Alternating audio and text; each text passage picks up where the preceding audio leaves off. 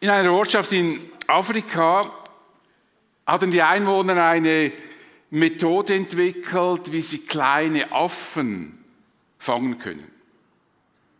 Und diese Methode war ganz einfach. Sie stellten am Waldrand Tonkrüge mit so quasi kleinen Öffnungen hin und taten in diese Tonkrüge Mandelkerne, die die Affen sehr gerne haben.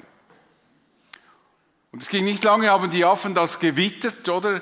Kommen zu diesen Tonkrügen, stecken ihre Pfote rein und krallen so viel Mandeln, wie sie nur können. Aber dann kommen sie nicht mehr raus, weil sie jetzt eine Faust haben. Und jetzt versuchen sie verzweifelt, hier irgendwie rauszukommen, aber die Mandeln loszulassen, das schaffen sie auch nicht, weil die wollen sie jetzt, ja.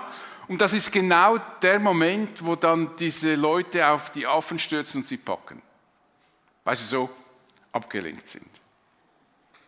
Uns kann es wie diesen Affen gehen. Wir können uns auch an etwas, das uns wichtig und wertvoll scheint, so festkrallen, obwohl wir eigentlich wissen, dass wir besser loslassen würden. Aber wir wollen das unbedingt. So lesen wir in den Sprüchen, die Augen der Menschen sind unersättlich. Und Hiob wusste das und deshalb hat er eine Entscheidung getroffen. Mit meinen Augen schloss ich den Vertrag, niemals einem Mädchen lüstern, ein Mädchen lüstern anzusehen. Er hat mit sich selbst einen Vertrag gemacht. Ich denke, das ist heute noch sehr aktuell.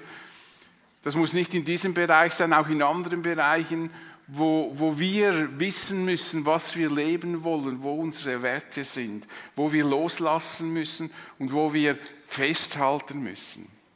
Es gibt im Leben aber eben auch vieles, an dem wir festhalten sollten, unbedingt. Das uns Kraft gibt und Stabilität.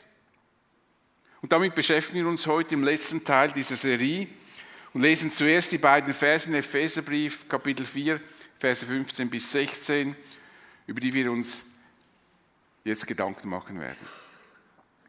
Wir sollen an der Wahrheit in Liebe festhalten.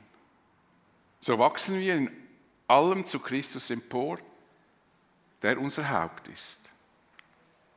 Von Christus wird der ganze Leib zu einer Einheit zusammengefügt. Ein Körperteil hängt am anderen und alle werden durch Gelenke miteinander verbunden.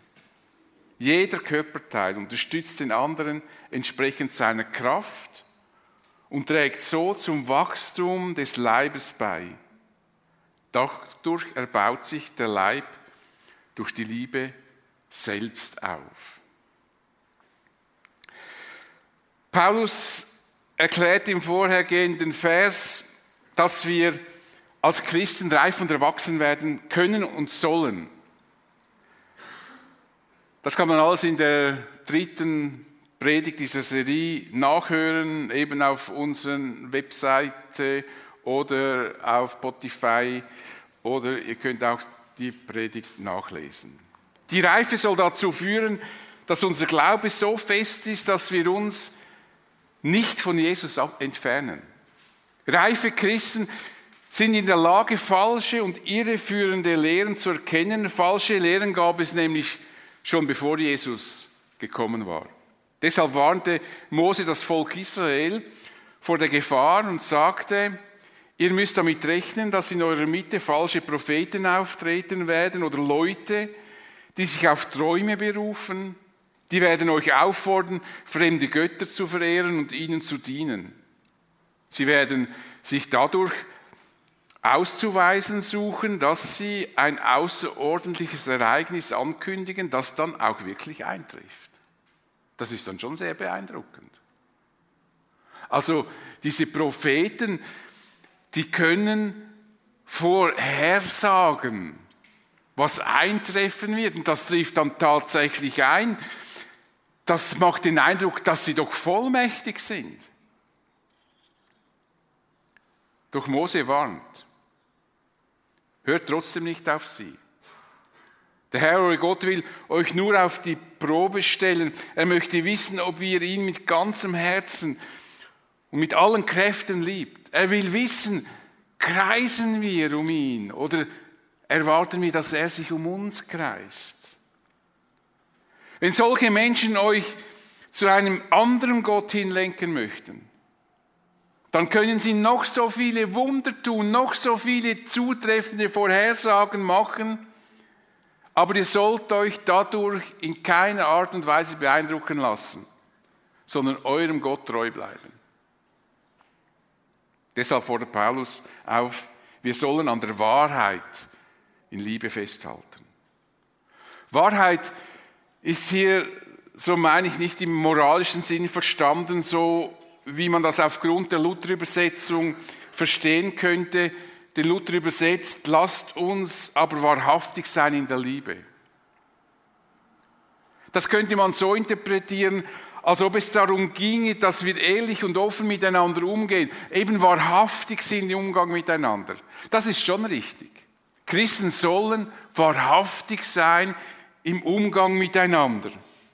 Aber ich denke, dass Paulus hier von der Wahrheit spricht und damit meint er mit großer Wahrscheinlichkeit die Botschaft des Evangeliums von Jesus Christus, der für unsere Schuld am Kreuz starb, auferstand und zu seinem himmlischen Vater zurückkehrte. Am Anfang des Epheserbriefes schreibt Paulus nämlich in diesem Sinn über die Wahrheit. Ihr habt die Botschaft der Wahrheit gehört. Das Evangelium, das euch Rettung bringt. Das Evangelium ist die Botschaft von Jesus Christus.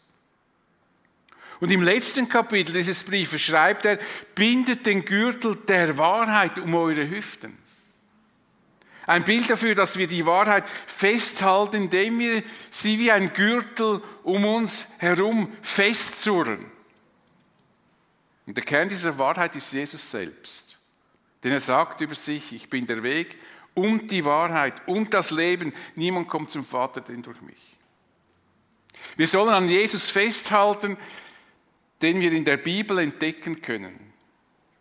Leider ließen die Galater diese Wahrheit los und Paulus sagt ihnen enttäuscht, wer hat euch nur davon abgebracht, weiterhin der Wahrheit zu folgen? Wer hat es fertiggebracht, euch von der Wahrheit wegzubringen, euch aus der Nähe von Jesus zu ziehen? Wie konntet ihr euch von Jesus abwenden? Und wir sollten uns jetzt natürlich die Frage stellen, wie wir an dieser Wahrheit festhalten können. Und die Antwort ist einfach. Die, das Wichtigste ist, dass wir diese Wahrheit gut kennen und wir genau wissen, an was und an wem wir uns festhalten. Nicht so einfach ein bisschen religiös sein, ein bisschen fromm sein, ein bisschen von Jesus sprechen, sondern wissen, wem vertraue ich eigentlich? Wer ist denn das? Das beeindruckt mich bei Paulus, der ja mit vielem konfrontiert war. Und er sagt, ich verliere den Mut nicht, denn ich kenne den, auf den ich mein Vertrauen gesetzt habe. Oder Luther übersetzt, ich weiß, wem ich vertraue. Und bin überzeugt, dass er die Macht hat, das mir anvertraute Gut unversehrt bis zu jenem Tag zu bewahren, an dem Jesus Christus wiederkommt. Paulus wusste ganz genau, wem er sein Vertrauen geschenkt hat, wem er vertraut, wem er folgen will. Und so konnte er das Falsche erkennen. Den Fälschungen erkennt man mit Sicherheit dann, wenn man das Original kennt. Ob ein Kunstwerk eine Fälschung ist, kann ich nur beurteilen, wenn ich dieses Kunstwerk im Original kenne und die Merkmale.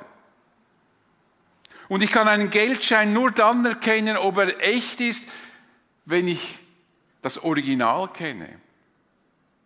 Wer das Original kennt, der kennt die Fälschungen. Das ist übrigens auch das ganze Konzept der christlichen Apologetik, also der Verteidigung des Glaubens. Die Verteidigung des Glaubens beschäftigt sich nicht primär darum zu sagen, was die anderen alles falsch machen. Das ist überhaupt nicht das Thema. Das Thema der christlichen Verteidigung, das könnt ihr nachlesen, in der ganzen Bibel ist das, ist das quasi die Vorgehensweise, ist das Aufmerksam machen auf das Original. Zu festigen, was wir glauben und warum wir glauben sollen. Und wenn wir das lernen, das verstehen, dann erkennen wir das Falsche. Wenn jemand eine Frau mir vorstellen würde und behaupten wollte, es würde sich um meine Frau handeln, und selbst wenn sie ihr fast zwillingsmäßig ähnlich sehen würde, ich wüsste ganz genau, ist nicht meine Frau. Ich kenne das Original perfekt. Niemand kann mir etwas aufschwatzen. Und so ist es auch in unserem Glauben. Wenn wir gefestigt sind in Christus, dann kann uns nicht einfach irgendjemand etwas aufschwatzen. Sage ich, ja, ist zwar interessant, spannend, aber ich bleibe bei meiner Wahrheit und bei meinem Jesus. Wir müssen das Original gut kennen, damit wir die Irritationen erkennen und an der Wahrheit festhalten können. Die Wahrheit wird in uns gefestigt, wenn wir uns mit dir beschäftigen. Das macht ihr zum Beispiel gerade jetzt, weil ihr mir zuhört, ich hoffe es wenigstens, und ich euch wichtige Aspekte dieser Wahrheit erkläre. Und da die meisten von uns vergesslich sind, deshalb hat es mich jetzt erstaunt, dass Claudia noch etwas wusste von meiner Predigt letzten Sonntag, äh, wissen manchmal die Leute am Abend nicht mehr, was sie morgen gehört haben. Das geht mir manchmal auch so. Da sage ich, ja, war eine super Predigt. Ja, über was hat er gepredigt? Oh, was war das jetzt? Es war einfach super. So sind wir halt. So geht es manchmal. Wir haben so viel um die Ohren. Aber wir können auch selber dafür sorgen, dass wir in der Wahrheit fit bleiben. Und das können wir, indem wir uns mit der Bibel beschäftigen. Die Bibel ist sozusagen das Fitnesszentrum für unseren Glauben oder das Fitnesszentrum für die Wahrheit. Manche sagen ja auch nicht, die da mit Muskelaufbau beschäftigt sind, das macht nichts, wenn ich eine Woche lang nicht mehr trainiere. Nein, die trainieren natürlich, weil die wissen, dann werden die Muskeln wieder schlafen. Und, dann, und die Bibel ist das so das Fitnesszentrum der Wahrheit. Wer sich mit der Bibel beschäftigt, lässt Gottes Gedanken auf sich wirken. Das Volk Israel wurde häufig ermahnt, sich die Taten Gottes und seine Gesetze in Erinnerung zu rufen. Zu Josua sagte Gott vor einer schwierigen Aufgabe, sprich die Weisungen aus meinem Gesetzbuch ständig vor dich hin und denke Tag und Nacht darüber nach, damit dein ganzes Tun an meinen Geboten ausgerichtet ist. Dann wirst du Erfolg haben und wirst alles, was du beginnst, glücklich vollenden. Und auch die israelitischen Könige wurden zum Studium der Tora, das sind die fünf Bücher Mose, also die ersten fünf Bücher im Alten Testament, angehalten. Mose sagt, der König soll die Abschrift des Gesetzes stets greifbar haben und alle Tage darin lesen, so lernt er den Herrn, seinen Gott, ernst zu nehmen und alle Gebote dieses Gesetzbuches sorgfältig zu beachten. Leider scheitert das bei uns oft an der Disziplin. Denn viele Christen meinen, dass man eigentlich am Morgen, bevor man das Haus verlässt, die Bibel lesen und beten sollte. Stille Zeit nennen wir das. Ich bin nicht so aus einem, was, was sage ich, so einem freikirchlichen Hintergrund groß geworden. Und dann, als ich so in diese, zu Jesus fand und dann so in diesen Kreisen verkehrte, dann wurde immer von stiller Zeit gesprochen. Ich habe keine Ahnung, was das ist. Ich wusste gar nicht, was ich mit diesem Begriff anfangen soll, stille Zeit. Aber das ist so, das verwenden wir manchmal zum Sagen, dass wir uns eben die Zeit nehmen, um in der Bibel zu lesen und zu beten. Aber dieser Anspruch, am Morgen früh in der Bibel zu lesen, schaffen nicht alle. Manchmal die Kinder kommen sie aus den Freizeiten zurück, dann sind sie wieder hoch motiviert für zwei, drei Wochen und dann ist das wieder Bach ab. Viele schaffen das einfach nicht. Vielleicht sind sie einfach keine Frühaufsteher.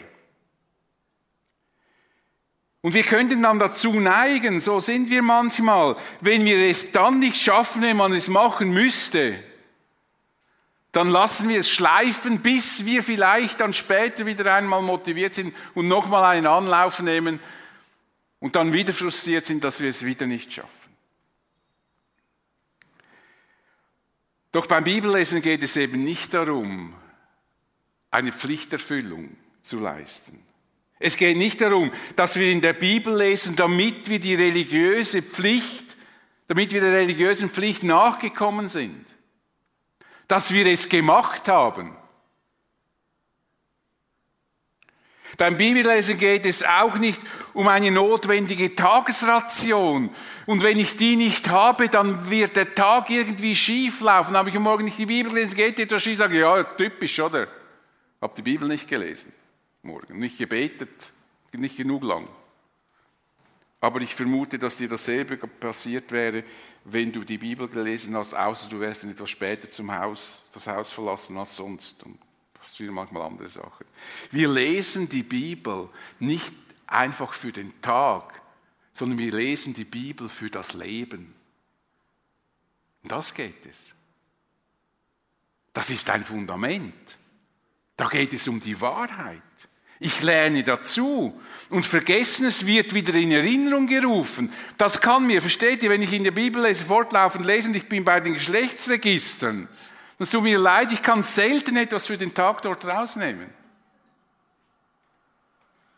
Und meine Frage, wenn ich in der Bibel lese, ist nicht, was sagt mir das jetzt für heute, was soll ich anders machen oder so, sondern ich lerne dazu, ich halte fest, Vergessenes wird aufgefrischt und das gibt mir ein Fundament für mein Leben. Wann und wo und wie lange ich in der Bibel lese, ist nicht so wichtig. Viel wichtiger ist, dass ich mit dem mich mit dem beschäftige, was ich lese. Und manchmal ist weniger mehr. Wenn du das Ritual mit dem Bibellesen am Morgen nicht hinbekommst, dann schaffe doch dir ein anderes Ritual das dir entspricht und das du durchziehen kannst. Dann versuch das doch. Du kannst zum Beispiel auf deinem Arbeitsweg in der Bibel lesen. Oder wenn du mit dem Auto zur Arbeit fährst, kannst du dir die Bibel vorlesen lassen. Da gibt es so Apps und, und Podcasts und alles. Heute tragen fast alle ein Smartphone mit sich. Und so kannst du eine Menge Bibeln bei dir haben. Ich habe eine komplette Bibliothek. Jetzt habe ich sie dort drüben. Mein Smartphone ist dort drüben. Komplette theologische Bibliothek, das Meter würde füllen, habe ich in meinem Smartphone. Und ich möchte euch eine App vorstellen, dass ihr im App Store findet. Das ist Logos. Das ist auch das App, das ich selber benutze. Und ich finde es eigentlich fast der Rolls-Royce unter den Bibel, äh, Bibelprogrammen. Da habt ihr Bibeln in verschiedenen Sprachen, in verschiedenen äh, Ausführungen und ihr könnt dann auch zusätzlich die Bibel kaufen, die ihr wollt, wenn die nicht vorhanden ist. Und das ist auch nicht so teuer. Dann seid ihr immer unterwegs. Ihr könnt mit diesem App könnt ihr euch einen Bibelleseplan gestalten, der euch durch, diese, durch die Bibel führt. Ich habe jetzt im Moment einen, das ein, ein Teil ist aus dem Alten Testament, ein Teil ist aus den poetischen Büchern im Alten Testament und ein Teil im Neuen Testament. Und das könnt ihr euch gestalten, wie ihr wollt. Wir haben heute so viele Möglichkeiten, uns mit den Gedanken Gottes zu beschäftigen und uns beeinflussen zu lassen. Und manchmal ist es auch hilfreich, wenn man nur einen Vers mit in den Tag nimmt. Ein Wort und das vielleicht zwei, dreimal liest. Und manchmal ist es gut, man liest ein ganzes Bibelbuch durch, sind das 66 Bücher.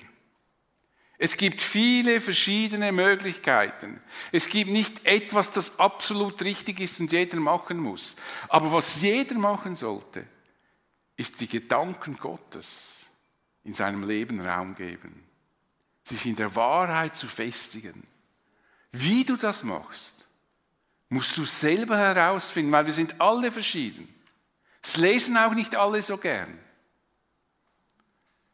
Wir müssen nicht ein Ritual oder ein Konzept verfolgen, sondern wir müssen wissen, um was geht es eigentlich. Du kannst deine Beschäftigung mit der Bibel so gestalten, wie es dir entspricht und wie du merkst, dass dir das hilft. Wichtig ist, dass wir von den Gedanken Gottes beeinflusst sind und uns beeinflussen lassen. Wir sollen an der Wahrheit in Liebe festhalten. Die Liebe ist deshalb wichtig, weil Wahrheit ohne Liebe zu Rechthaberei führt. Es ist die Liebe zu unserem Herrn Jesus, die uns in allem leiten und bestimmen sollte. Wenn wir an der Wahrheit festhalten, dann sollten wir das in Liebe tun. In Liebe zu unserem Herrn.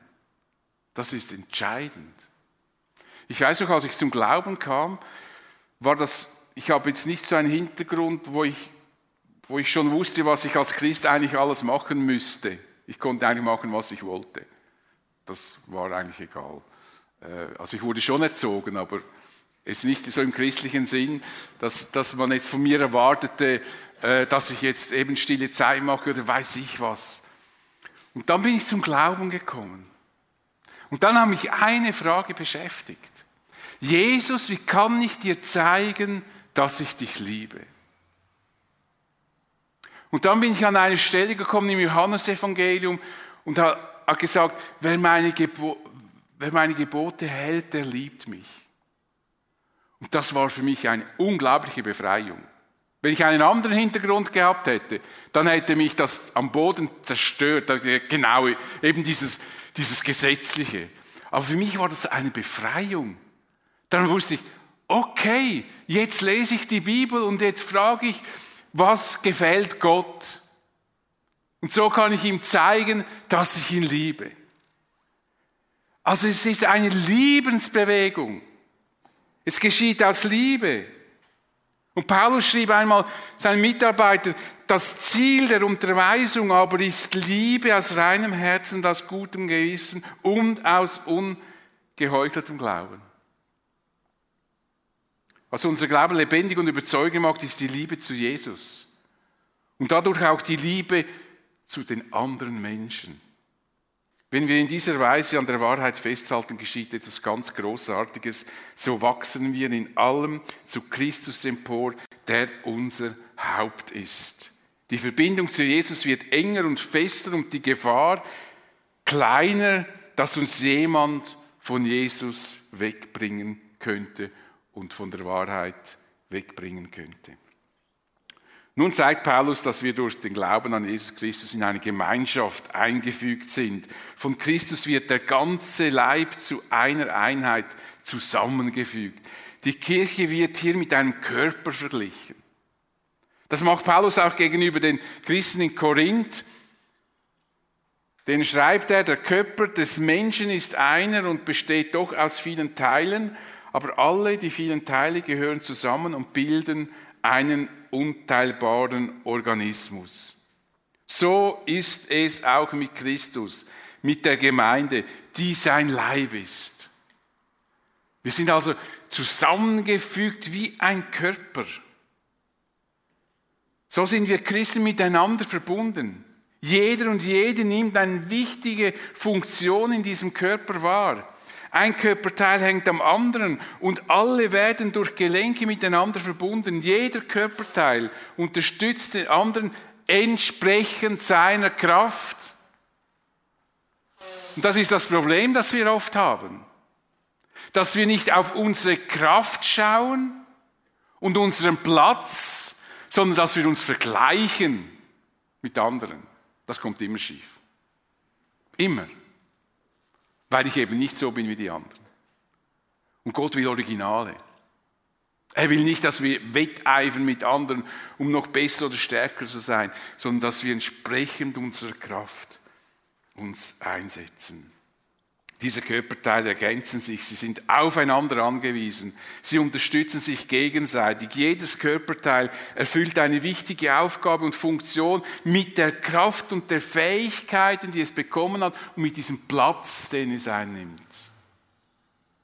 Es gibt stärkere und schwächere Körperteile. Es gibt auch Funktionen, die sichtbarer sind und solche, die unsichtbarer sind. Doch jedes Körperteil ist wichtig und bedeutungsvoll, damit der Körper funktioniert. Besser. Besser könnte man die Vielfalt und Einheit von Christen gar nicht beschreiben, wie mit diesem Bild des Körpers. Übrigens auch ein Bild, das in der Antike in anderen Zusammenhängen verwendet wird. Wir mögen uns manchmal an dieser Vielfalt und Unterschiedlichkeit stören, aber diese Vielfalt und Unterschiedlichkeit ist der faszinierende Reichtum der Gemeinde von Jesus. Und wenn wir alle gleich wären, so würde kein funktionierender Organismus entstehen. Was würde es nützen, wenn alle die Buchhaltung führen wollten? Wenn alle im Apro-Team mitarbeiten möchten? Wenn alle in der Sonntagsschule mitarbeiten möchten, wobei wir dort jetzt noch mehr Leute brauchen können. In unserer Kirche werden unzählige Dienste getan.